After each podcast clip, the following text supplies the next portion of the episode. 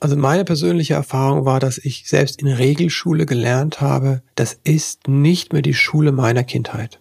An vielen Stellen ist die viel, viel weiter schon, ja. Also wirklich. Das ist das eine. Ne? Und das andere ist, das zu lernen, diesen Weg in der Mitte, also weder in die eigene Geschichte einzusteigen, noch in das Laissez-faire, sondern wirklich zu sagen, okay, wie kann ich bewusst da sein für mein Kind? Und wann kann ich mein Kind sehen, wann braucht es was von mir genau? Ne? Und da wird, äh, ist der Blick auf mich, damit ich verstehe, wie ticke ich eigentlich, hilfreich, damit das nicht reinspielt, damit ich mein Kind klar sehen kann und sagen, ah, das hat eine 3 mit nach Hause gebraucht, was braucht das jetzt eigentlich gerade von mir? Ne? Und nicht, was erzählt der kleine Christopher von damals für eine Geschichte. Herzlich willkommen bei Wurzeln und Flügel, der Podcast für Eltern und Pädagoginnen von Kindern in den Jahren 5 bis 10. Mein Name ist Kirin Doritzbacher. Ich bin Eltern-, Familien- und Paarberaterin, traumasensible Embodiment Coach, Ergotherapeutin und Mutter von drei Kindern. Mein Ziel ist es, dich darin zu bestärken, diese spannende Zeit, die sogenannte Wackelzahnpubertät, in vollen Zügen zu genießen. Was tun bei Geschwisterstreits? Welche Schule passt zu unserem Kind und zu uns? Was tun, wenn die Kommunikation mit Lehrkräften schwer wird oder schwer ist? Oder wie gehe ich eigentlich mit meinen eigenen Gefühlen, meiner Wut und meinen Ängsten um? Das sind Fragen, auf die du hier Impulse findest. Ich freue mich, dass du da bist. Herzlich willkommen zur neuen Podcast-Folge. Ich freue mich, dass du wieder einschaltest und dass du dabei bist auch gerade zu diesem Thema und ich freue mich unglaublich auf meinen lieben Gast, Christopher End. Er ist Coach, Therapeut, Autor, Vater, Mensch, ein ganz schön toller Mensch. Ich mag ihn sehr und ähm, hab, ja, finde den Austausch mit ihm sehr, sehr nährend und sehr wohltuend. Du kennst ihn sicherlich. Äh, er ist Host von dem tollen Podcast Elterngedönst. Und er ist tatsächlich zum dritten Mal in meinem Podcast. Das ist, glaube ich, Rekord. Er ist mit seinem neuen Buch da. Wir sprechen über sein neues Buch, ähm, Elternsein als Weg. Und es geht eben darum, die Kunst besteht darin, aus den Stolpersteinen in unserem Leben Trittsteine zu machen. Genau, bevor ich Mutter wurde, dachte ich, ich wüsste Bescheid. Ich bin einfach eine gute Mutter und werde genügend Liebe haben und dann ist alles perfekt.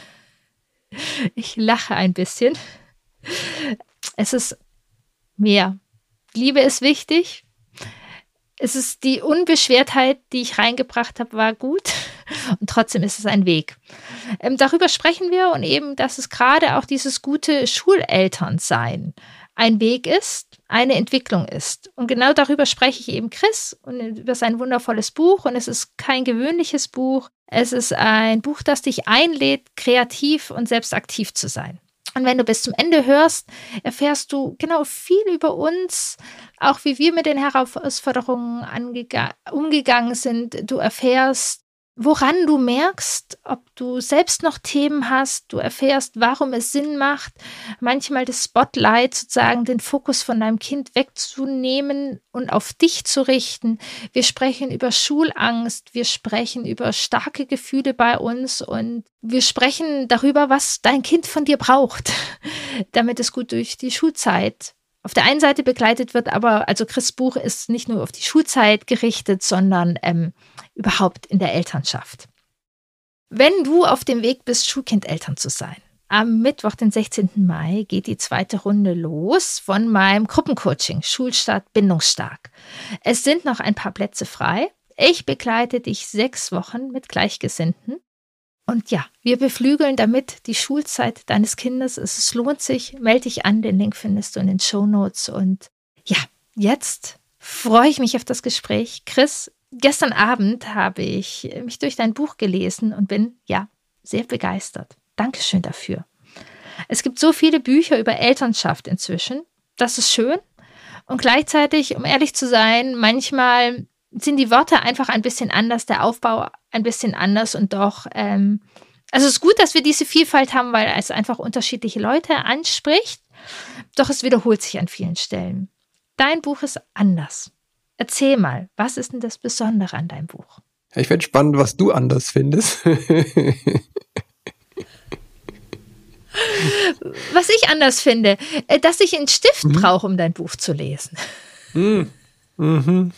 Das war mir auch ein Anliegen, also dass, ähm, dass das Buch um dich geht als Eltern. Also erstmal geht es um das Elternsein und weniger um das Kind. Das ist wirklich der Fokus auf die Eltern.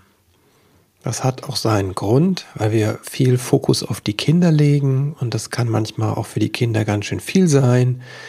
Hm, wir wollen ja, dass es, es anders machen, als äh, wir es vielleicht erlebt haben ne, und sind da sehr bemüht. Und dann ist sehr viel Fokus auf den Kindern und das tut manchmal gut, den Fokus wegzunehmen. Das erleichtert dann die Kinder. Und diejenigen, die was verändern können, bewusst, das sind ja wir Erwachsene. Deswegen ist das erstmal ein Buch für Eltern dann geht es mehr um mich als um das Kind. Und dann kann ich natürlich viel erzählen über das Elternsein. Das tue ich ja auch an manchen Stellen. Aber wir sind so verschieden. Ähm, wir sind halt ja Individuen und wir bringen unsere Anlage mit, unsere Prägung und sind da sehr einzigartig, jeder von uns. Und deswegen finde ich es wichtig, dass da dein Elternsein im Buch einfach Raum bekommt. Und deswegen lade ich dich da immer wieder ein, die Leserin selbst aktiv zu werden und zu schreiben, zu malen oder zu zeichnen, um einfach das, weil es dann um mich geht, also um mich als Leserin und weniger um den Autor so. Und außerdem hat das dieses kreative Beschäftigen, hat das was Wertvolles für mich immer gehabt, äh, weil ich mir die Dinge nochmal anders aneigne, als wenn ich es einfach nur so auf eine passive Weise lese. Ne? Also wenn ich sobald ich anfange, das eine Frage zu beantworten und das nochmal zusammenzufassen oder eine Zeichnung dazu zu machen, ne, verarbeite ich das nochmal ganz anders. Das ist so meine persönliche Erfahrung. Ja, und das ist auch total schön. So, das ist, ähm, ich hatte das jetzt sozusagen als nur I-Variante, aber ich freue mich so richtig, es anzufassen. Mhm. Ähm, und ja, meine Gedanken und meinen Weg nochmal rein zu schreiben oder zu malen. Ähm, mhm. Und was ja auch so wichtig ist, weil es geht ja um, um Beziehung. Mhm. Und wenn wir da immer nur sozusagen aufs Kind gucken, ähm, aber wir sind ja auch ein Beziehungspart und äh, das erlebe ich auch tatsächlich mhm. total und ist auch ein Teil meiner Arbeit, wenn es um die Einschulung geht von den Kindern. Dass wir oft gerne gucken, mhm. kann mein Kind das, braucht mein Kind das, wie bringe ich das meinem Kind bei? Aber was es eigentlich für mich bedeutet, sozusagen, ja, loszulassen oder was ich verbinde oder so, also dieser Part von mir als sicherer Hafen und Bindungsperson sein zu dürfen, ähm, ist oft nochmal spannender, als zum Beispiel jetzt im Fall dieser Einschulung die Stifthaltung anzugucken. Hm. Ja, und wie du sagst, das ist ja dieses Spiel zwischen zwei Wesen, das sich da entwickelt in der Bindung oder in der Beziehung. Und äh, manchmal vergessen wir, welche Bedeutung da unsere Teil hat. Und vor allem vergessen wir den Teil, der uns gar nicht so bewusst ist, der so reinspielt diese ganzen unbewussten Geschichten. Ja, das, ja. Äh, wir haben ja alle die Idee, dass wir so super bewusst sind, ne, weil wir denken ja die ganze Zeit. Aber wie wir denken, das ist ja irgendwann mal in unseren Kopf gekommen. Ne? Und das ist, ist nicht, wie wir denken, so denken nicht alle Menschen, sondern jeder denkt anders. Und das äh, kann sehr tief sein, diese Unterschiedlichkeit. Und ähm, das zu erkennen ist nicht so einfach, ne? weil der Teil, mit dem wir das erkennen können, der Verstand, ja, der ist ja äh, durch die Art der Prägung oder wie er, ne, was er erfahren hat, ähm, die Brille, die er aufhat. Also wir betrachten quasi ja. die Brille durch die Brille. Ne? Das macht es ein bisschen schwierig. So. Ja. Deswegen ja. übersehen wir manchmal so Dinge in uns selbst zur Beziehung ja. zum Kind.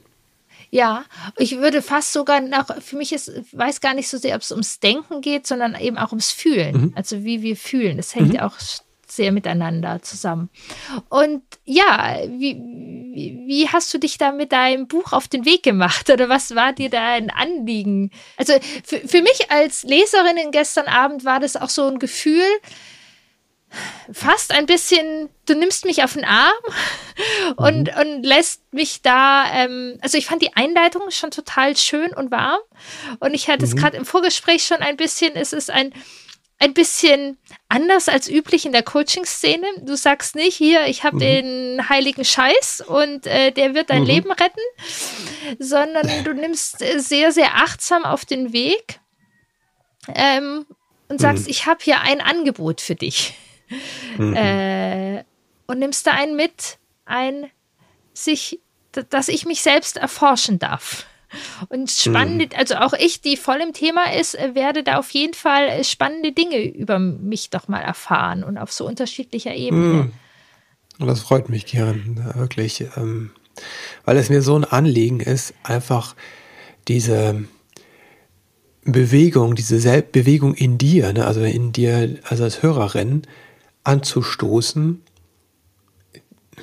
Carl Rogers hat das genannt, ähm, bisschen sperrig, Selbstaktualisierungstendenz, ja. Das ist dieser Wunsch in uns allen drin, diese autonome Bewegung zu wachsen ne? und so, ähm, ja, unseren Weg zu finden. Da haben wir, da bin ich überzeugt, eine ganz tiefe Sehnsucht in uns ne? und eigentlich ist es im Kind angelegt und das ist ja das, was was so fatal ist. Ja, das Kind tut etwas, streckt die Hände aus, ne, greift nach dem Spielzeug und dann kommen wir und sagen, ja, aber guck mal, das ist ein Feuerwehrauto, das ist doch gar nicht. Ne? Und dann beginnen wir, ne, die Idee des Kindes zu, ähm, zu beeinflussen, ja, so einzugreifen. Und das habe ich natürlich auch im Coaching, im therapeutischen Kontext, ne, ist es auch ganz schnell da, die Idee. Und ich habe das ja auch, diese Tendenz, anderen Menschen zu sagen, wie es geht, ja.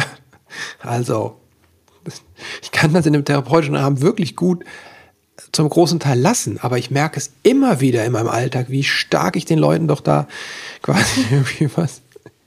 Ja, dann erzählt irgendjemand was und ich denke zum Beispiel, boah, wieso musst du jetzt über dem anderen Menschen so lästern? Und dann versuche ich, dieses Lästern zu unterbinden, ne, was denn eine Funktion hat, statt einfach da zu sein und zu sagen, ah, okay, wow, da muss gerade jemand mal seinen Frust loswerden, ja. Das heißt, ich habe ja diese Tendenz auch und ähm, deswegen war es mir ein großes Anliegen, in dem Buch so ein bisschen dahin zu kommen, zu dieser, ähm, was willst du eigentlich? Was ist eigentlich deins? Und wie gesagt, nicht ein Angebot zu machen, sondern ganz viele. Ich mache ja auch ganz, gebe ja ganz viele ähm, Methoden und Tools so an die Hand und sag immer, schau, ob das für dich passt, ja, weil nur weil ich mit dieser Atemtechnik zum Beispiel gut zurande komme, heißt es nicht, dass das für dich passt. Ja, Genau, das ist da sehr, sehr achtsam. Und gleichzeitig, ähm, was ich eben meine mit diesem Gefühl, dass du mich sozusagen auf den Arm nimmst, ist nicht, dass ich irgendwie überfordert in einem Meer bin mhm. und irgendwie äh, suchen muss, welche Schwimmhilfe mir jetzt mhm. hilft, sondern ah, okay. du, mhm. du, du reichst sehr liebevoll die Schwimmhilfen sozusagen mhm. an ähm, mhm. und bietest sie mir an irgendwie so wenn ich das vielleicht so mhm. als Bild, als Beispiel nehmen kann. Vielleicht wollen wir mal ein, ein Beispiel äh, finden, wo so, so eine ganz praktische Übung. Gibt es was, was Praktisches, was du gerne gerade auch vorstellen magst, was dir besonders am Herzen liegt? Ich bin gerade noch berührt von diesem, ähm, ich brauchte einen Moment mit dem Bild auf den Arm nehmen, ne, weil das heißt ja eigentlich jemanden zu verschaukeln. Ach so, ach so. Aber ich habe ich hab verstanden, was du meinst. Ne? Und ich musste ein bisschen, ich war wirklich berührt, weil ich dachte mir, ah, okay, hm, mein Name heißt ja Christopher, kommt ja von Christophorus. Ja. Stimmt. Das ist der, der das Jesuskind über das Wasser trägt, ne? Also der ja. Lichtträger. Ähm, also das dachte ich, ah, wie schön, ja. Mhm. Ja, also stimmt. danke dir für das Bild da. Ja, mhm. ich finde es gerade selber, dass ich das, also es war nicht geplant, dieses Bild, aber ja, ich kenne als Kind mhm. diese Geschichte von Christophorus und fand die sehr, sehr mhm. schön. Ähm, mhm. Ja, und so ein bisschen ist das. Vielleicht dieses Bild von dem mhm. Christophorus, der hat sein Kind die ganze Zeit auf dem Arm. Ich habe das Gefühl, in dem Buch hältst du mich nicht die ganze Zeit auf dem Arm, sondern hältst mich, dass ich eben meinen Weg schwimmen kann. Also da, was du meinst, da ist einfach auch sehr viel Raum, damit ich in meinen Weg komme. Es ist irgendwie gehalten, aber ähm, ja, du reichst einfach sehr viel Schwimmhilfen oder Schwimmtechniken parat. Ja, Christophorus, die Geschichte geht ja noch weiter. Ne? Der kann das gar nicht tragen. Ne? Der geht ja irgendwann unter. Ja, er ist es nicht, der das trägt. Ne? Stimmt. Sondern das Kind ne, trägt ihn dann ne, und hält ihn über Wasser.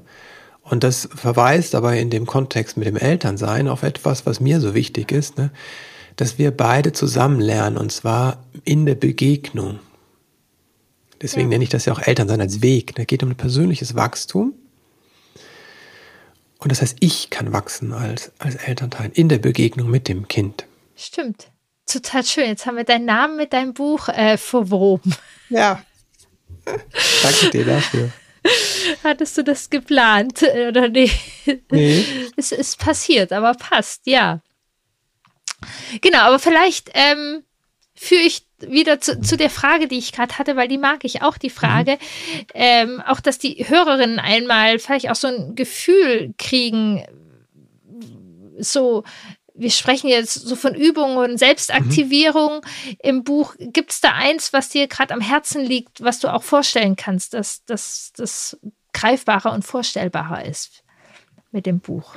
Mm, also ich spreche auch über die Bedürfnisse und mir geht es dann, dann auch also um unsere eigenen Bedürfnisse. Und wenn man jetzt so ein ganz wesentliche, zwei wesentliche Bedürfnisse so miteinander verbindet, ist das dieses vermeintliche Gegensatzpaar Verbindung und Autonomie. Und viele von uns denken ja immer, das ist ja entweder oder, ja. Aber meine Verständnis ist, dass das sich gegenseitig bedingt, ja, dass das Kind quasi aus der Verbindung heraus, die autonom sein kann. Ne? Ja. Du kannst das Bild nehmen vom Kreis der Sicherheit, wo das Kind auf dem Schoß von Mama und Papa sitzt und irgendwann dann aus dieser sicheren Hafen loskrabbelt oder losläuft und dann wieder zurückkommt in den Schoß, wirklich im wahrsten Sinne des Wortes. Ähm, du kannst es aber auch noch früher nehmen, im Bauch der Mutter, ne, wo das Kind, das ist alles die eigene Entwicklung des Kindes. Ne? Die Mutter sagt ja nicht, jetzt äh, beginn mal, dass das Herz schlägt. Ne? Das passiert aus dem Kind heraus. Da gibt es eine autonome Entwicklung. Aber in der absoluten Verbindung, ne? also mehr Verbindung geht nicht als im Mutterbauch. Ich bin von Mutter umgeben. Und darin ist diese autonome Entwicklung erst möglich. Das geht nur in der Verbindung. Ja? Deswegen gehört Autonomie und Verbindung ist kein Gegensatzpaar, sondern es gehört zusammen zwei Seiten einer Medaille, könnte man auch sagen. Und da könnte man fragen, wie geht's mir eigentlich damit, mit Autonomie und Verbindung? Weil wir oft ja. dazu neigen, diese Dinge zu spalten. Ja, dann machen wir aus diesem einen Gegensatzpol. Sagen wir das, ich bin autonom oder ich bin eher äh, bindungs, ähm, Ne, Verbindung ist mir wichtig. Ja, dann können wir auch gucken, auf unsere Beziehungen können wir jetzt gucken. Wenn du zuhörst, ja. kannst du überlegen, wie ist das in meinen auch erwachsenen Beziehungen zu meinem Partner zum Beispiel? Was, welches Bedürfnis ist denn da im Vordergrund bei mir? Also zum Beispiel beim Streit. Da kann man es mal schön ja. sehen. Gehe ich in die Autonomie? Ja, das könnte sein, wenn ein Streit kommt, sage ich, du kannst mich mal und ich gehe, ne? So. Oder ich setze meine Meinung immer durch. Dann bin ich sehr im Autonom. Oder ist mir diese Verbindung so wichtig, dass ich da sofort raufspringe und versuche, die alles zu kitten und äh, es wieder gut, äh, ne? Ja. Ich lieb Kind machen und ne, ganz ins Pleasing gehe und versuche das, das Ja nicht, ne? Und wenn der andere wegläuft, dann denke ich, oh, wo ist er? Kommt er wieder zurück, ne? Und so. Und bin in diesem, und das sind dann so Hinweise, dass wir auf einer Seite von diesem Bedürfnis quasi so hängen, ja. Und das ist völlig normal, ne? weil wahrscheinlich in unserer Geschichte das beides nicht sein durfte, ne? sondern die Eltern vielleicht auch ein Thema damit hatten. Und dann ähm, gibt es so eine Neigung von uns in unserer Beziehungsdynamik. Ja? Und das ist einfach spannend zu sehen. Ah, ich neige dazu, in Konflikten eher meine eigenen Bedürfnisse zu sehen. Das wäre diese autonome Bewegung. Ne? Oder ja. ich neige in Konflikten dazu, eher die Bedürfnisse der anderen zu sehen und zu erfüllen. Ja? Das wäre dieses Bindungsthema so. Ja. Und wenn man das klar hat, ja, das ist einfach hilfreich zu wissen, ah, das ist meine Neigung. Es geht nicht, das grundsätzlich zu verändern, ja. Ähm, ist ja auch was Wunderbares, dass wir diese Prägung haben. Aber das zu verstehen, ja, dann, weil das, dann kann ich nochmal ganz anders, bewusster in einem Konflikt mit meinem Kind, du hast ja das Thema Schule gesagt, eine Schule, kann ich nochmal ganz anders draufschauen, ja, wenn ich weiß, okay, äh, ich hock immer eher auf der Seite der anderen und versuche deren Bedürfnisse zu stillen. Die sind mir ganz, ganz wichtig. Ich kann es auch schwer aushalten, wenn jemand anders ein großes Gefühl hat, ja, ein dunkles Gefühl hat. Dann kann ich ja davon ausgehen, wenn das Kind jetzt so eine Herausforderung hat wie die Einschulung, was dann passiert. Ne? Dann werde ich natürlich um die Angst des Kindes wird, wird mit, mit mir machen. Ne? Die äh, Traurigkeit des Kindes, das aus der Kita geht, wird viel mit mir machen. Ja? Ähm, also da bin ich dann eher in der Sorge in dem, in dem Teil. Ne? Wenn ich das weiß, kann ich da ein bisschen achtsamer dran sein. Genauso, wenn ich auf der anderen Seite hänge, wenn ich eher meine Bedürfnisse sehe, würde ich eher dazu neigen, wenn das Kind mit Angst kommt, zu sagen, du, du schaffst das schon, ja? Chaka, wir schaffen das zusammen, ne? Oder zu sagen, stell dich nicht so an. Wie auch immer. Und diese Tendenzen einfach in sich zu erkennen, kann was verändern in der Beziehung zum Kind. Und das ist wichtig, ein bisschen Bewusstsein reinzubekommen, gerade bei solchen großen Übergängen wie die Einschulung. Ja, total wertvoll. Also auch, dass du das Beispiel bringst, ist ja jetzt hier wieder der, wie heißt der Podcast? Wurzeln und Flügel. Weil genau, genau stimmt. Ne? ja, weil genau das Thema für mich so wichtig ist. Auch mhm. und eben, hier geht es ja viel um die Wackelzahnzeit, das ja total mhm. auch nochmal Thema ist, weil sich das ja auch verändert und ich habe auch eine Podcast-Folge ja. tatsächlich dazu. Ich nenne das, glaube ich, mhm. Dass wir einmal gucken, mhm. genau wie wir drauf gucken, weil wir Situationen wirklich unterschiedlich interpretieren. Also wir können ja. ein Beispiel nehmen. Ein Kind kommt von der Schule und sagt, Mama, die Schule war heute blöd. Oder, oder ein mhm. Kind will, will, ich glaube, in der Podcast-Folge habe ich, äh, nach dem Kindergarten will ein Kind nicht abgeholt werden. Mhm. So, also Mama mhm. kommt und holt ab und das Kind rennt weg. Und da habe ich eben auch mehr oder weniger mhm. zwei Möglichkeiten, die Sache zu sehen. Ich kann sehen äh, oder spüren, wenn ich sehe, ach, mein Kind rennt weg, es ist unzufrieden, es fühlt sich nicht mehr geliebt, es war viel zu lange im Kindergarten, was habe ich meinem Kind mhm. angetan? Könnte ich sozusagen die mhm. Situation lesen? Oder ich könnte die Situation auch lesen, mein Kind braucht mich gar nicht. Nächstes Mal komme ich eine Stunde später. Mhm. Es will mich ja gar nicht. Äh, es spielt hier ja so selbstständig. Mhm. Und mhm. wie wir das eben lesen, hängt so sehr viel von uns selber ab. Und das ist einfach, ja, wie du sagst, total wertvoll. Ähm, mhm. Da einfach zu gucken, wie gucke ich eigentlich da drauf, um, um dann eben diesen Schritt mhm. zu machen, um was geht es dem Kind wirklich. Weil wenn ich ja so selber in meinem mhm. diese Brille nicht merke, dann reagiere ich eher auf mich. Aber es ist schwieriger, mhm. feinfühlig zu gucken, was braucht mein Kind jetzt eben am Beispiel des Schulübergangs ähm, wirklich und was, was braucht. Mhm. Und da sind wir gerade auch spannend. Morgen Abend treffe ich mich wieder mit der Schulstadt-Coaching-Gruppe, die ja jetzt auch im Mai bald mhm. wieder anfängt. Ähm, wie gehen wir damit um, wenn mein Kind sagt, ich möchte morgen mhm. nicht in die Schule? Und da ist mhm. eben erstmal, welcher mhm. Film guckt läuft bei mir ab. Ja. So, um, um da genau zu mhm. gucken. Da gibt es nämlich dann auch nicht den Plan A oder Plan B. Aber wenn man eben drauf geguckt nee, hat. Nee, und wie du sagst, diese beiden Brillen oder die unterschiedlichen äh, Sichtweisen sind ja in Beziehungen häufig auch verteilt. Ja? Der eine ist mehr ja. so, der andere mehr so. Ja? Und ähm, das kann eine total wertvolle äh, sein, wenn ich das sehe und wenn wir bewusst drauf schauen und wenn wir von beiden Seiten es reinbringen. Ne? Dann können wir sagen, okay, ja, es ist wichtig, das Gefühl des Kindes anzukennen und ja, es ist auch wichtig, äh, ähm, im Vertrauen zu sein. Ne? Also, aber wenn man nur eine Seite nimmt, dann, dann wird es manchmal ein bisschen schief, ja. Ja, oder wenn die Seiten gegeneinander wenige kämpfen. Schulängste. Hm? Oder wenn man dies, Statt gegen, ja. wenn da ein Kampf entsteht. Du darfst nicht ermutigen oder ja, du ja, immer wieder, ja. Richtig. Genau, ja, ja, da kommen oft Kämpfe, das ist ja auch sehr verständlich, ne? Aber eigentlich können wir uns gut, könnten wir quasi gegenseitig uns ergänzen ne? und sehen, ah, es gibt was in der Mitte und jeder von uns bringt was rein. Und dann, dann ist es, äh, dann wird auch das Paar sein quasi eine tragende Säule des Elternseins. Ja, ja. ja ich nenne das mhm. auch in irgendeiner Podcast-Folge ähm, Flügelbeauftragter und Wurzelbeauftragter. So, mhm, und mhm, bei uns ist das mhm. auch so ein bisschen nicht, also bei uns ist nicht ganz klar abtrennbar, aber es gibt Dinge, wo der Papa eher Sicherheit gibt und nicht mehr ermutige und ja. andersrum. Und die Kinder wissen das dann auch öfters schon. Und es ist dann so, wenn sie zu dem einen Elternteil gehen, äh, du, Schule war heute mhm. doof, dann wissen sie, was sie da eher bekommen. Mhm. Äh, ob ja. sie dann eben sozusagen diese Sicherheit und komm angekuschelt äh, bekommen oder ob sie die Ermutigung bekommen und äh, was brauchst du dafür? Und ja, ich höre dir zu und ich glaube, dass du es rocken kannst. Ja, das kann so wertvoll sein. Also wenn dann zwei mindestens oder auch mehr Bindungspersonen da sind, ja. wo das Kind sich anvertrauen kann, ähm, desto differenzierter kann es auch, ähm, wie du gesagt hast, Probleme adressieren, ne? weil es weiß, es gibt verschiedene ähm, Stellen, wo es andocken kann. Ja, also eins unserer Kinder kommt dann auch, Englisch macht es mit meiner Frau, Mathe mit mir. Ne? Ja. Ne, so und das ist so wie ganz klar aufgeteilt. Ne? Und das hat nichts damit zu tun mit den, mit unseren fachlichen Kompetenzen, ja.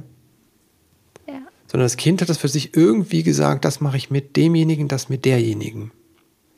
Ja. Und das muss man auch da nicht immer alles im, im Detail verstehen, wenn man weiß, es funktioniert. ja, ja und die Wertschätzung da ist. Ich eigentlich wunderbar. Ja, absolut. Du hast wunderbare Zitate. Dein Buch ist, ist immer wieder so, ah, wie schön. Ich habe mir auch eins aufgeschrieben, was generell für Elternschaft total wertvoll ist und mhm. eben auch total für diesen Schulübergang ganz oft Thema ist. Mhm. Meine Wunden dürfen heilen, meine Narben können bleiben, die Verletzungen gebe ich nicht weiter. Mhm. mhm. Was, ähm, ja. was verbindest du denn mit dem Zitat oder was schreibst du da noch drumherum oder was, ja? Mm. Ja, es gibt manchmal ja so die Tendenz, dass man, ähm, mm, also auf der einen Seite, dass man denkt, ne, man kann alles heilen, so, ja. Oder man kann gar nichts heilen, das wären wieder so zwei Gegensatzpaare. Ne? Es geht gar nichts, es ist nichts möglich. Ne? Ich bin halt so geprägt, ich habe das Schlimme erfahren, das bleibt so. Und da ist eine, da stimmt ja auch was drin. Es ist passiert, es ist uns passiert und das können wir nicht ändern. Und gleichzeitig die andere Seite, wir können alles heilen, da bin ich sehr vorsichtig mit, ja. Ähm, deswegen spreche ich von Narben, ja. Ähm, die Wunden können heilen, aber es bleibt häufig dann was übrig. Das ist wie bei körperlichen Verletzungen auch. Ja. Es gibt Sachen, die heilen, ja. Aber ich habe ich hab einmal einen Schnitt gehabt am Fuß. Der hat irgendwie äh, zwei Jahre konnte man das noch sehen, ja. Fand ich sehr witzig, weil ich das meinem Arzt erzählt hatte. Der wollte es dann nicht glauben, dass der Schnitt so alt ist. Ne? Der doch, doch. Der so, nee, kann nicht sein. So lang kann. Keine Ahnung. Also, und der ist zum Beispiel weg, aber andere Wunden, andere Narben habe ich immer noch, körperliche und auch ähm, psychische. Ne? Narben dürfen bleiben, ja. sie erinnern uns auch an das, was da war. Und manchmal können die auch zwicken und zwacken und sich nochmal melden. Das ist auch okay.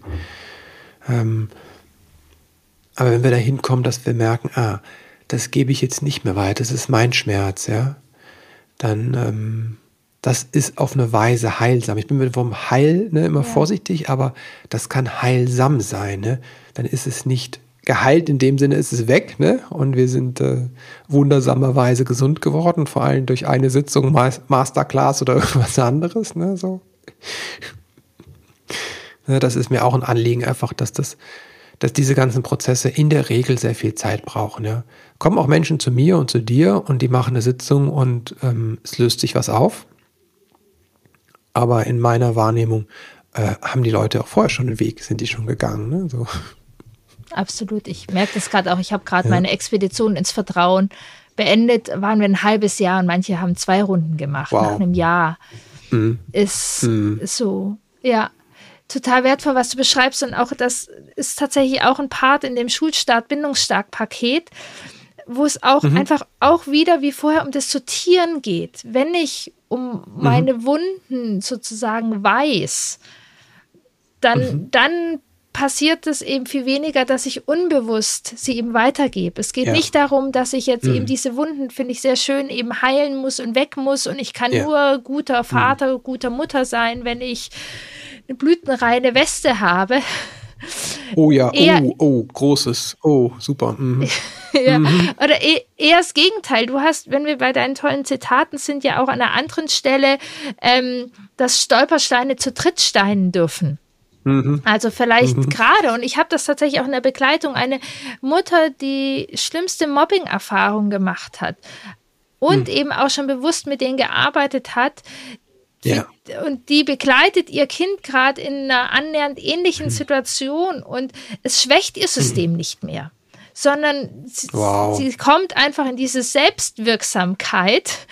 Das mhm. ist nicht, dass ihre Mobbing-Erfahrungen weg sind und dass das nicht mehr schmerzt mhm. oder so, aber sie überträgt mhm. ihre Erfahrungen nicht auf ihr Kind und sie kann jetzt eben mhm. genau das machen, sehr bewusst, was ihr gefehlt hat. Ja. Damals. Mhm. Ja, dafür ist das wertvoll, das, das Sortieren. Ne? Ja. Weil sonst agieren wir immer aus diesem Unbewussten heraus, aus der eigenen Verletztheit. Ähm, ne, wie du sagst, mit dem Mobbing oder das ist ja auch oft mit, ich krieg's auch mit, viele Eltern, die sich einfach mit kindlicher Entwicklung beschäftigen, ne, die kriegen dann irgendwann einen Grausen, wenn sie sehen, wie unser Schulsystem funktioniert. Ja. Und deswegen ist das nochmal eine andere Nummer auch. Kriegen ja viele schon Grausen, wenn es um die ähm, Kita-Begleitung geht, äh, Tagesmutter der Kita geht. Aber die, die Schule ist nochmal was anderes, weil da auch andere Menschen ja arbeiten und es nochmal ein anderes, anderer Schwerpunkt ist. Ne? Kita ist ja ganz oft, geht es auch ähm, offensichtlich um Bindung und Beziehung. Wenn es gut und läuft. Erleben und ja, genau, ja. wenn es gut läuft. Aber in Schule ist das ja dann äh, offensichtlich gibt es ein Zeugnis und da steht nichts drauf mit, ähm, mit Bindung und Beziehung. Zumindest an vielen Schulen noch, sondern stehen Noten drauf und äh, da wirst du mit einem Querschnitt verglichen. Und ähm, ja, und spätestens da kriegen dann viele bindungs- und beziehungsorientierte Eltern auch ein bisschen Sorge. Auch verständlicherweise, weil dieses Schulsystem an vielen Stellen nicht kindgerecht ist, ne? zumindest die äußeren Strukturen. Da gibt es ja immer wieder Menschen, die dann ganz wunderbare Arbeit machen in diesem System. Das darf ja. man ja auch benennen. Und zugleich ne, kommen dann die eigenen Geschichten rein, die eigenen Geschichten aus Schule. Ne? So, äh, in meinem Buch habe ich ja das geschrieben mit, mit den Schulnoten. Ne? Und dann ja. ähm, kommt das eigene innere Schulkind. Ja, das. Da ist ja und ja und das ist mir glaube ich dieses Anliegen, auch ich begleite ja seit vielen, vielen Jahren Eltern mhm. ganz unterschiedlich und ich werde auch manchmal mhm. gefragt, mhm. welche Schulen sind denn die besten und wo kann ich am meisten Beziehung ja. erwarten? Und also meine genau. Kinder waren auf unterschiedlichen Schulen. Ich habe Eltern total auf unterschiedlichen Schulen und ich kann da leider sagen oder ein Glück, ich kann dir keine Schule versprechen, wo das gelingt ja. und wo ja. du sozusagen ja. diese Verantwortung abgeben kannst. Sagen, okay, ich suche mhm. jetzt die perfekte Schule für mein Kind, dann mhm. kann ich mich da rausziehen. Mhm. Sondern was ich eben unglaublich wichtig finde und mein Erfahrungsteil ist, dass es so viel Sinn macht, mich sozusagen so aufzustellen, so hinzugucken, dass ich dieser sichere Hafen sein kann. Und es dann auch ja. gut meinem Kind zutrauen kann, in, in ich, ich sage immer, ich bin ein großer Fan auch von zweitbesten Lösungen. Also ich, ich glaube gar nicht, dass jeder Mensch immer die perfekte Lösung oder die perfekte Schule braucht. Also mhm. von mir aus, wir können Schule schon noch sehr verändern. Also ich möchte Schule jetzt nicht schön reden. Doch meine Erfahrung mhm. ist, auch in einer zweit- oder drittbesten Schule mhm. kann Wachstum stattfinden. Aber das liegt mhm. eben sehr viel daran, wie wir begleiten können. Und ähm, du hast ein Beispiel in deinem Buch gebracht, das fand ich auch sehr schön. Da möchte ich gerne auch gleich nochmal eingehen, weil deine Haltung und, und, Haltung mhm. ist ja einerseits wichtig, genau, und das haben wir bedürfnisorientierte mhm. Eltern ja, dass wir diese Noten in mhm. Frage stellen und wie wichtig die sind. Und mhm. ich kenne das auch. Ich, ich mhm. war selbst sogar auf einer Schule ohne Noten oder erst sehr spät. Und ja, Noten, ah, die nehmen wir einfach nicht so wichtig. Wir unterstützen unser Kind und so. Und dann erzählst du, kommt dein Kind mit der 3 nach Hause und du bist total ja, tiefenentspannt, genau. oder? Was, was war da? Erzähl mal kurz. Ich habe da irgendwas gefragt, ich weiß gar nicht mehr genau, dann habe ich irgendwas gefragt, woran lag's, ne? So, ja, genau. was, was ja implizit, impliziert, das war ja ein Scheitern, ne? So. Und meine Frau guckt mich nur an und sagt nachher zu mir, sag mal, was sollte das denn? Du bist dort derjenige, der immer erzählt, Noten, ähm, sind nicht wichtig und dann kommt da mit einer 3, was eine gute Note ist in, meine, in ihrer Wahrnehmung. Ne? Und was machst du? Und dann dachte ich mir, okay, ja, habe ich ein Thema mit Noten, mit der äußeren externen Bewertung. Ja. Und das ist erstmal wichtig zu sehen. Ich habe da ein Thema ne? und ähm, kann in jede Richtung gehen. Kann auch in die Richtung gehen, dass ich Noten ähm, wirklich ablehne in jeder Form, äh, könnte auch sein, ne? oder dass mir die Noten super, super wichtig sind ne? und ich das Kind halt da hintreibe oder es erwarte, ohne dass es ausgesprochen wird. Ne? Mich wundert, dass mein Kind dann plötzlich so strebsam ist. Ne? Können viele Dinge da sein. Mm. Und was ich im Buch beschreibe, ist dann der Prozess, der bei mir abgelaufen ist, den ich gegangen bin, dass ich erstmal gemerkt habe, okay, ich habe da ein Thema. Und was bedeutet das? Ja, es geht um, also was ist das Thema hinter dem Thema? Schulnoten, ja, externe Bewertung, also ist mir externe Bewertung wichtig. Wieso ist mir denn externe Bewertung wichtig? Bewertung von außen, ja. Es geht um den Wert, also um meinen Wert. Und da bin ich nicht sicher in meinem Selbstwert. Ja, das mal so kurz. könnte so ein Prozess sein, wie man ähm, aus einer Begegnung mit dem Kind sich, sich selbst zuwendet und was über sich erkennt, ja, und dann die Möglichkeit hat, das dann vielleicht zu verändern. Das ist das, was ich meine Eltern sein als Weg, weil es mir die Möglichkeit gibt, über mich was zu erfahren und in mir etwas zu verändern. Und das tue ich aber gemeinsam mit dem Kind. Wir sind gemeinsam quasi auf dem Weg. Ja, das ist total wertvoll. Und das ist auch ein, ein Geschenk für Kinder. Und da kann ich, glaube ich, mhm, auch mhm. aus der Kinderperspektive sprechen. Denn aus meiner Wahrnehmung hat sich meine Mutter tatsächlich auch schon auf den Weg gemacht. Und Mm, mm. Das Ergebnis war nicht, dass ich die perfekte Mutter hatte, doch das Ergebnis ähm, ist, oder was bei mir, glaube ich, angekommen ist, dass viele Reaktionen ihrerseits weniger mit mir als mit ihr zu tun haben. Mhm. Also ich, ich mhm. zum Beispiel hat sie morgens meditiert. Das fand ich oft doof, mhm. weil ich wollte irgendwie mein Müsli haben und nicht, dass sie meditiert. Mhm. Ähm, ich habe aber relativ schnell, war dann klar, okay, wenn Mama morgens nicht meditiert, meckert sie mehr. Wenn sie meditiert, mhm. dann meckert sie nicht so viel. Mhm. Und dadurch habe ich die Erfahrung gemacht, ob sie meckert oder nicht, hat weniger mit mir zu tun als mit ihrem Meditieren. So, und das ist glaube ich, eine wichtige Erfahrung. Und zudem fällt es mir, glaube ich, als Elternteil jetzt auch leichter zu sagen, ja, ich bin im Prozess und ein Teil von diesem Rucksack mhm. hat meine Mama schon angefangen abzuarbeiten. Ich bin sehr dankbar, dass ich nicht ja. den gesamten Rucksack meiner Großeltern habe. Sie hat sicherlich auch noch mal ein bisschen was Neues reingesteckt, aber ich, ich weiß und ich habe die Erfahrung gemacht, diesen Rucksack, den man hat, ist ja. nicht statisch und ist nicht Schicksal, ähm, also Schicksal schon, also den nehmen wir mit, aber es ist halt nicht, nicht unveränderbar. Also ich darf da laufen. Ja. Und wenn ich eben sehe, meine Eltern sehen Eltern sein als Weg, darf für mich als Kind und Mensch sein, das auch alles ein Weg sein. Ja, das ist immer wichtig mit dem Rucksack, weil ich glaube, das fehlt noch im Buch vielleicht, weil ich ja das Bild vom Rucksack auch nehme. Ne?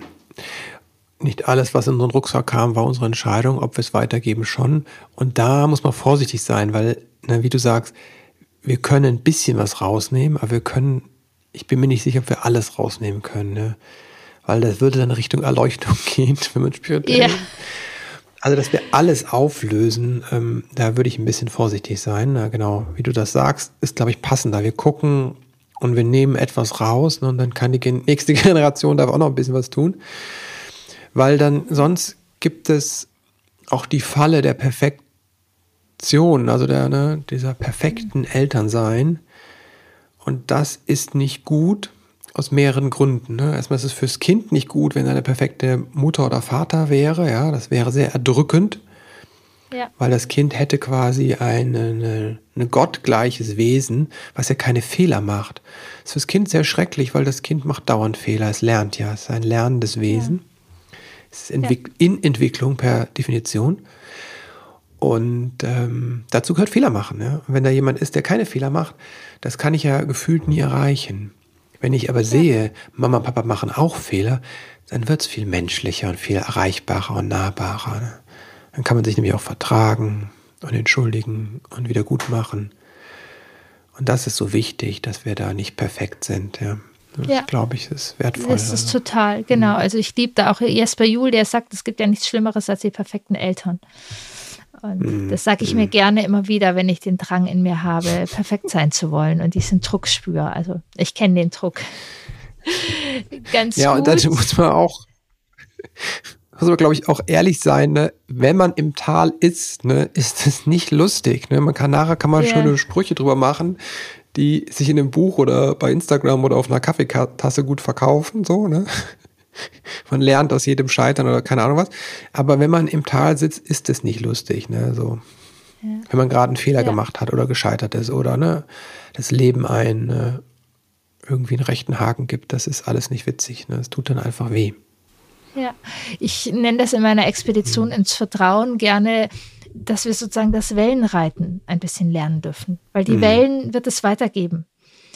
Was meine ja. Erfahrung ist, nur was ein bisschen Unterschied macht, ist, ob wir uns sozusagen total erschlagen oder die Wellen uns ja. wirklich lange untertauchen. So, also mhm. ich kann mich so als Kind erinnern, so oder Tunkerlis spielen, wo die Welle einem wirklich so in Nase, Gesicht und Augen reingeht ähm, und man wirklich Angst mhm. bekommt vor der Welle.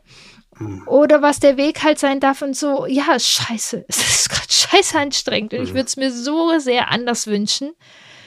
Ich habe mhm. aber auch das Vertrauen in mir, dass ich wieder hochkomme aus dieser Welle. Mhm. Ähm, und das genau ist in der Expedition sozusagen oder auch in deinem Buch eben sozusagen für alle Teile der Elternschaft und das ist auch etwas, was wir aber auch für Schule so denken dürfen, einfach. Also die, mhm. auch die Erwartungshaltung, dass wir jetzt die perfekte Schule finden oder, oder dass es unsere mhm. Pflicht wäre, die perfekte Schulzeit für unsere Kinder zu gestalten. Mhm. Ähm, dass nur so unser Kind unversehrt sozusagen aus diesem Schulsystem wieder rauskommt, sondern das ist ja auch Oder wir es vor allem schützen, was in Schule passiert. Ne? Ja. Dass wir das. Und das ist für viele ja auch eine große Angst, wenn die aus der Kita, aus diesem Beschützten rausgehen in die Schule, ne? Dann wird es nochmal der Ernst des Lebens, ne? Und ja. und so. Das ist eine Sorge und die ist ja auch berechtigt, weil und das ist aber nicht die Sache, die wir tun können, äh, wie du sagst, die perfekte Schule finden oder das Kind in der Schule zu beschützen, sondern eben den Hafen zu zu sein, an dem es auftanken kann und auch repariert sich das Schiff ein bisschen reparieren kann, wenn es irgendwie auf der hohen See durchgepustet wurde und vielleicht hier und da die Takelage oder was beschädigt wurde. Ne? Das ist einfach auch wichtig, dass es dann einen Hafen gibt, wo man auftanken und reparieren kann. Ja, total. Ich habe da, ich habe das Thema ja auch nicht einfach so, weil äh, keine Ahnung, sich das gut vermarktet, sondern für mich war es selber ein großer Schritt, unser ja. Kind äh, da mhm. diesen Übergang zu geben. Ein sehr individuelles mhm. Kind, ein, ein Kind, mhm. wo die Kita-Zeit nicht leicht war. Ich mit mhm. einem großen Feindbild der staatlichen Schule ähm, in das Projekt mhm. gestartet bin. Wir am Ende einen super, super Start hatten in der im Feindbild sozusagen einfach sehr, sehr zugewandte Menschen da begegnet sind. Aber für mich war dieses Bild, das hat André Stern mir damals gegeben, wir können im Schlaf auf unserer Hand liegen und die ist eine ungünstige mhm. Position wo die Hand nicht ganz frei ist ähm, und wir merken mhm. dann am nächsten, also wir liegen da irgendwie, ja, passiert mhm. ja manchmal irgendwie so im Schlaf, dass man sich irgendwie ein Körperteil drauf lag oder so und es nicht optimal war und dann mhm. liegt man da vielleicht manchmal ein paar Stunden drauf und dann wacht man auf und merkt, wie es kribbelt und tut und dann schüttelt man die Hand zwei Minuten und knetet sie ein bisschen und dann ist es wieder gut für die Hand sozusagen mhm. und dass wir dieses, dieses sichere Raum auch sein dürfen, um sich wieder zu schütteln, um sich zu kneten, ähm, dass hm. die Durchblutung da wieder durchläuft. Ähm, das können wir sein. Mhm. Und das, vielleicht müssen wir das auch sein, so wie Schule gerade aufgebaut ist. Mhm. Ja, ich, ich, ich bin gerade ein bisschen, doch ich möchte das noch mal, äh, noch ein kurz, du gehst in einem, einem, einem Teil in deinem Buch auch drauf ein. Das höre ich auch oft, auch in Bezug auf Schule oder auch auf die Kindheit, auch gerade wieder mhm. neulich gehört. Ich kann mich gar nicht mehr dran erinnern. Was kann ich denn da machen? Muss ich da mhm. was machen? Mhm. Das schreibst mhm. du in deinem Buch auch drüber. Magst du das auch nochmal ein paar Gedanken da mit uns teilen? Naja, erstmal gibt es, ist es wichtig zu verstehen, dass ähm, es bestimmte Dinge gibt, die einfach nicht erinnerbar sind. Ne? Also man geht eigentlich davon aus, von der Gedächtnisforschung, dass vor drei, vier ähm, es da keine Erinnerungen gibt, die wir explizit abrufen können in Bildern zum Beispiel, ja. Deswegen muss man da sehr vorsichtig sein, wenn Leute sagen, ja, ich bringe mal die Säuglingserinnerung oder die Geburtserinnerung zurück. Ähm, aber das macht was mit uns, diese Erfahrung. Und die Erfahrung quasi bleibt und ähm, kann uns beeinflussen und kann eine, ähm, auch wirklich wie im Körper abgespeichert sein. Da sagt man eine implizite Erinnerung. Das hat eine Wirkung auf, auf unser Leben. Das ist Teil der Prägung halt oder der Erfahrung, die wir machen. Ähm, ist ja ganz logisch. Ne? Also eine traumatische Geburtserfahrung ne, wird sich für das Kind vielleicht anders auswirken, als wenn die Geburt ganz schnell und ganz, äh, ganz glatt läuft. Ähm, und insofern erstmal das zu verstehen, es gibt Dinge, die nicht bewusst abrufbar sind, dennoch wirken können. Das ist das eine. Und dann gibt es, gibt andere Mechanismen, weshalb wir Dinge nicht erinnern. Also erstmal erinnern wir häufig Dinge, die eine besonders emotionale Ladung haben. Ja, die werden abgespeichert. Ähm, aber es gibt manchmal auch Dinge, die so unangenehm sind oder überwältigend sind, dass sie quasi abgetrennt werden. Ne? Dann werden sie quasi verdrängt. Das ist ein Schutzmechanismus, ein ganz wertvoller Teil unserer Psyche. Der sagt, das ist jetzt zu viel. Da wollen wir uns nicht dran erinnern, ne? weil kann man sich vorstellen, wenn man eine Kindheit hat, die ähm, unaushaltbar war. Ne? Das ähm, ist nicht besonders sinnvoll, wenn man die ganze Zeit dieses Unaushaltbare mit sich mitträgt. Ja? Dann wird das abgetrennt und dann kann man vergnügt durchs Leben gehen so und man hat es nicht dabei, dieses Päckchen. Man sieht das nicht die ganze Zeit. Es kann aber einem dann um die Ohren fliegen, wenn das irgendwie angerührt wird. Ne? Und zum Beispiel, wenn man jetzt um Kindheitserfahrung geht, passiert es häufig, wenn ich mit einem Kind, mit meinem eigenen Kind in Kontakt komme, ne? gerade auch das gleiche Alter könnte dann was triggern. Ne?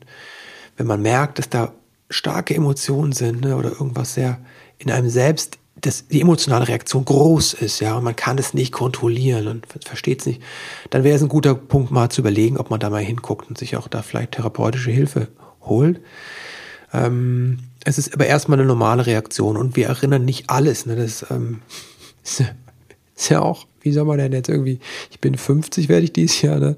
50 Jahre erinnern. Ne? Ich meine, äh, gibt Menschen, die können wirklich sich unfassbar Dinge erinnern. Das ist ja auch nochmal sehr unterschiedlich von Person zu Person. Ja, die lesen Buch und können das komplett so äh, wieder aufsagen, aber ähm, in der Regel äh, ist es ausgewählt. Ne? Und wir kriegen dann so emotionale Marker, ne? das ist wichtig, das wird erinnert, ja. Und dann äh, kann man es kann abrufen. Und wenn da nichts ist, ähm, ja, also was, was so Hinweise sind, ist, wie sieht man die Kindheit? Ne? Also wenn man so ein Gefühl hat, ne, es war alles wunderbar, es war nie was, was Schlimmes, es war nie was Anstrengendes, es war nie was Unangenehmes, es war die beste Kindheit der Welt.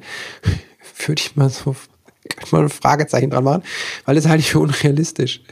Weil es gibt immer irgendwas Unangenehmes, ne? Also, ähm, und es gibt keine perfekten Eltern und die machen das auch nicht mit Absicht, aber in der Regel gibt es Dinge, die für uns nicht so waren, wie wir sie brauchten. Ja? ja.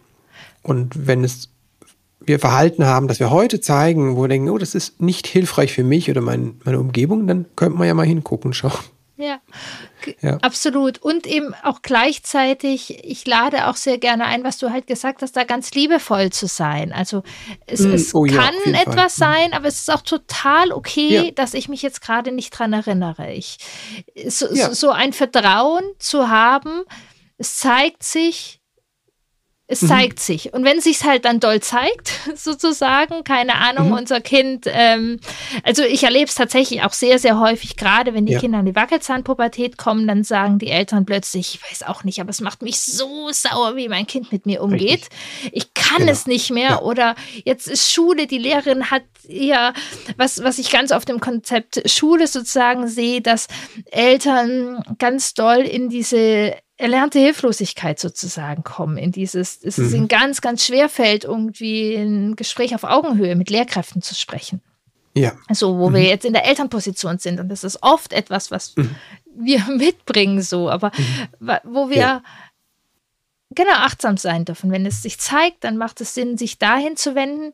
Wenn wir jetzt mhm. weiter dieses Gefühl haben, unsere Schulzeit war gut, ähm, mhm. Äh, grundlegend gut ist ja auch erstmal schön und gut und wir dürfen eben achtsam mhm. sein. Gibt es da was, wo wir dann plötzlich uns tierisch drüber aufregen oder wenn das Kind einem der Stress hochsteigt, wenn es mit einer 3 nach Hause kommt, ähm, genau, dann zeigt es das etwas über uns und äh, dürfen wir aufnehmen. Also es gibt natürlich auch Kindheitserfahrungen, die im Großen und Ganzen wirklich ähm, sehr wertschätzend waren und sehr nährend waren. Ne? Und dann bildet sich ja das, wenn man so sichere Bindungen raus und dann ähm, aber das ist ein Zeichen, wer dafür, es passiert etwas im Außen und ich kann darauf reagieren und bewusst und ich kann aber auch entscheiden, wie ich mich reagiere. Ne? Ja. Da ist eine Ruhe, eine Sicherheit in mir. Ne?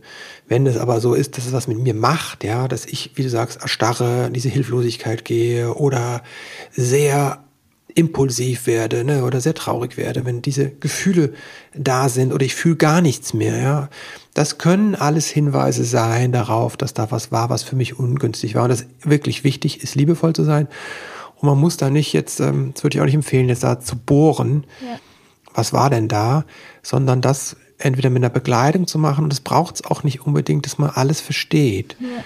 im Detail. Ne? Was, was mir hilfreich ist in meiner Erfahrung, ist, dass ich einen Umgang mit lerne. Also dass ich jetzt lerne, zum Beispiel, jetzt kommt das Gefühl, zum Beispiel Angst. Mein Kind geht in die Schule, kommt bei mir eine Angst, ja, und muss ich nicht wissen, woher die kommt. Ich kann lernen mit dieser Angst, dass jemand mich begleitet, ich lerne, ah, okay, was passiert in der, mit der Angst? Was macht es jetzt mit mir? Jetzt bin ich erwachsen. Was macht es jetzt mit mir? Und was braucht es jetzt, damit es anders ist. Ne? Dann kann sich was in der Gegenwart, im, im Hier und Jetzt verändern. Und äh, ich muss es nicht im Detail wissen. Das ist vielleicht auch nochmal ja, wichtig. Ne? Also, total. Es geht um diese Regulation. Wie, wie gehe ich in dem Moment mit einem Stress um? Das darf ich lernen und dafür genau. muss ich nicht alles. Ja, ich finde auch. Ich muss nicht alles wissen und äh, es ist auch manchmal äh, ist die Frage, kann man es wirklich auf ein Ereignis? Ja. Ne? So, ne? Und ähm, da ist man auch sehr vorsichtig mit diesem äh, aufdeckenden Arbeiten, wie weit man das geht, ne? weil wir wissen auch, dass man da, ja. man kann auch mit äh, in die falsche Richtung arbeiten. Ne? Also deswegen ja. geht eher darum, ähm, was ist jetzt eigentlich und wie geht es mir damit? Und das geht, wenn jemand damit ähm, eine Herausforderung hat und das verändern möchte, dann würde ich auch äh, Begleitung äh, empfehlen, weil das Wichtige ist, wie Coaching oder Therapie funktioniert, ist halt in der persönlichen Begegnung, weil da ist dann jemand und ich mache jetzt eine neue Erfahrung. Ja, ja. jetzt eine Kierin, die ist zugewandt und geht nicht weg, obwohl ich gerade Angst habe, ne? Und macht die Angst nicht weg, sondern ich mache die Erfahrung, die darf da sein und da ist jemand, der bleibt da. Ne? Und das ist das Wertvolle und was ähm, ja. Genau, das macht voll Sinn. Und ich fand auch nochmal total gut, was du gesagt hast. Also ich merke es äh, eben, also dass ich in eine Erstarrung gehe und plötzlich gar nicht mehr bin oder auch in, mhm. in Kampf. Also ich habe gerade ein Beispiel ja. auch von jemandem, da hat ein, ein Kind aus der Klasse eine Strafarbeit bekommen und das Kind hat gesagt, ja, Hans hat heute eine Strafarbeit bekommen und die Eltern sind sofort zur Schulleitung, haben Anwalt kontaktiert, ob das noch mhm. erlaubt ist und so. Und ja. Ich finde es total sinnvoll, Strafen in Frage zu stellen und ich finde Strafen auch ja. ähm, nicht zielführend. Ja. Doch gucken, was passiert mhm. in meinem Nervensystem? Auf was reagiere ich da? Und wenn ich sozusagen so reagiere, wenn es um Strafen in der Schule, also dieses sofort geht, also für mich ist gerade die, ich möchte Strafen nicht kleinreden. Ich bin überhaupt kein Fan von Strafen. Richtig. Aber was diese Strafe in meinem Nervensystem macht. Und das ist nochmal, genau. was ich eben mit kontrollieren kann. Und was wichtig ist, oder kontrollieren ist wieder so hart, sondern was ich regulieren kann, um dann eben auch besser mhm. mein Kind begleiten zu können und dann wirklich bewusstere Entscheidungen machen zu können. Ja. Und bei dem Thema Strafen ist ja auch noch ein ähm, Aspekt drin, der mir wichtig ist dass man schauen muss, wieso kriegt das Kind denn die Strafe. Ne? Man kann darüber reden, dass wir ne, von den Strafen weg wollen. Aber es ist ja die Frage, was ist passiert? Ne? wir hatten das Thema Mobbing vorhin schon. Es ist ja. ganz wichtig, es ist die Aufgabe auch von Schule und von Eltern, wenn Verhalten grenzüberschreitend ist, dass das benannt wird. Und ja. ganz klar die Botschaft kommt, das geht hier nicht, das ist nicht okay. Weil die Idee ist, auf Strafen zu verzichten und dann fehlt quasi dieser Halt, die Grenze und der Schutz. Das geht nicht. Ne? Das ist so wichtig, dass das passiert und dass die Kinder das spüren. Und dass sie spüren, verlangt aber, dass auf der anderen Seite jemand ist, der im Reinen ist damit, der mit nicht in der alten Geschichte dran hängt, ja.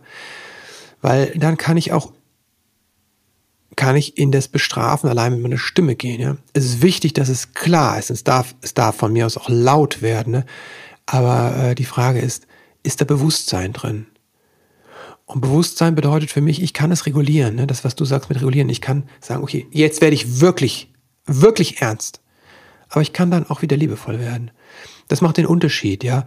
Das andere ist, das schlägt was durch aus meiner eigenen Geschichte. Und das ist ungünstig, ja. Die Kinder müssen spüren, da ist eine Grenze, das geht nicht. Ja, total wertvoll. Ach, ich könnte ewig mhm. weiter, ähm, aber meine 30 ja. Minuten haben wir schon ein bisschen überschritten. Ein klein wenig. Ein klein wenig. Also, in dem Buch macht es, äh, im, im Buch gibt es dann keine zeitliche Beschränkung. Das ist sehr schön. Mhm. da kann man sich viel Zeit nehmen oder genau, wenn man ins Coaching geht auch.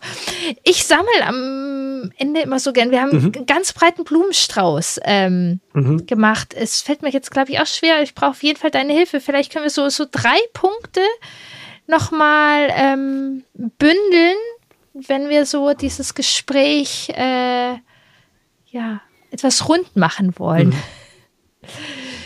ähm.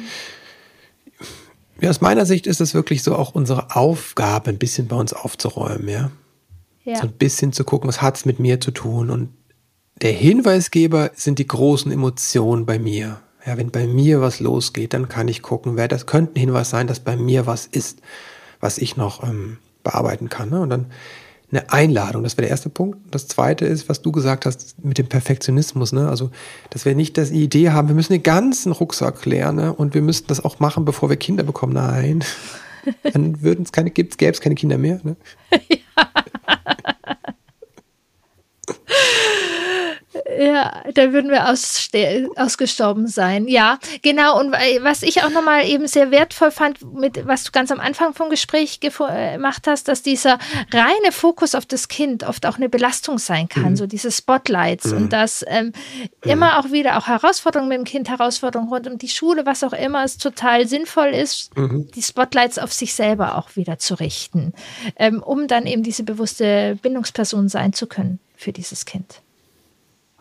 Ja, diese Frage, was hat das vielleicht mit mir zu tun? Ne? Ich sehe das bei Schulangst oft auch, ja. wo ich denke mir so, ja, es hat vielleicht ein kleines bisschen auch was mit der Art zu tun, wie du äh, als Eltern overprotecting bist, ne? selbst immer oder mit dem Kind ganz viele Dinge durchdiskutierst, schon in dem Kita-Alter, wo ich denke, das ist nicht Kinderthema, ne? also wirklich große Dinge, die Angst machen, ne? die, wo es um Gefahr geht, ne? um um schlimme Dinge. Ne? Und wenn ich so ein Kind ähm, erziehe, auf die Welt vorbereite, dann ist das Kind natürlich in der Alarmbereitschaft, weil es denkt, die Welt da draußen ist ganz schlimm und schrecklich. Ja. Und gleichzeitig ja. gibt es einfach auch die Kinder, die mit einer sehr reizoffen kommen. Und also ja, es ist, es ist ein Balanceakt, genau, da zu gucken.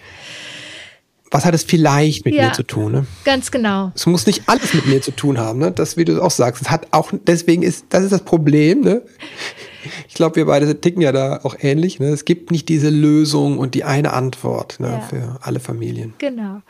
Ja, lieber Chris, ich, es ist, ich, ich mag dir auch, äh, dein Buch ist da wirklich ganz, ganz toll und ich hatte gestern viel Freude mhm. dadurch mhm. und ähm, zu scrollen. Erstmal, ich freue mich, es sehr mhm. in der Hand zu haben und danke, dass du das für uns Eltern danke hast. Dir. Mhm. Das freut ja. mich, ja und äh, mag das tatsächlich sehr, sehr ans Herz legen und ähm, hm. ist ein, ein schönes Geschenk für uns Eltern und dadurch auch für unsere Kinder. Hm. Ich stelle ja am Ende immer noch eine Frage an, an meine mhm. Gäste. Dich hatte ich jetzt schon ein paar Mal. Mhm. Ich habe die Frage ein bisschen mhm. abgewandelt. Das Mhm. Wo es wäre auch spannend, immer wieder dieselbe Frage zu stellen. Ähm, genau, jetzt machen wir mal Elternsein als Weg von Schulkind, äh, von Schulkindern sozusagen mhm. oder als Schulkindeltern. Als Erstklassvater, was war da wichtig für dich? Oder was möchtest du sozusagen da Erstklasseltern Vielleicht auch ein bisschen den Fokus auf den Vätern. Es geht ja bei mir hier oft, ich bin eine Frau und mhm. spreche vielleicht die Mütter ein bisschen mehr an. Was magst du als Erstklassvater aus deiner Erfahrung mitgeben? Also meine persönliche Erfahrung war, dass ich selbst in Regelschule gelernt habe, das ist nicht mehr die Schule meiner Kindheit. An vielen Stellen ist die viel, viel weiter schon, ja. Also wirklich. Das ist das eine. Ne? Und das andere ist, das zu lernen, diesen Weg in der Mitte, also weder in die eigene Geschichte einzusteigen, noch in das Laissez-faire, sondern wirklich zu sagen, okay, wie kann ich bewusst da sein für mein Kind?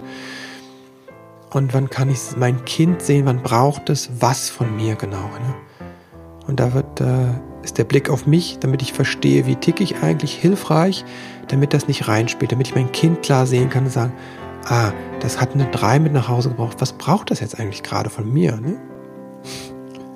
Und nicht, was erzählt der kleine Christopher von damals für eine Geschichte. Ja, total schön. Es kann ich total auch einfach diese Offenheit, ähm, dass mhm. es gut gelingen kann, dass da echt Menschen sind, dass da. Veränderung mhm. möglich ist. Ja. Und die Frage, was braucht mein Kind eigentlich wirklich? Ja. Mhm. Ich danke dir, Chris, für dieses schöne Gespräch. Kieren, vielen, vielen Dank. Warst. Mhm, das fand ich auch. Danke.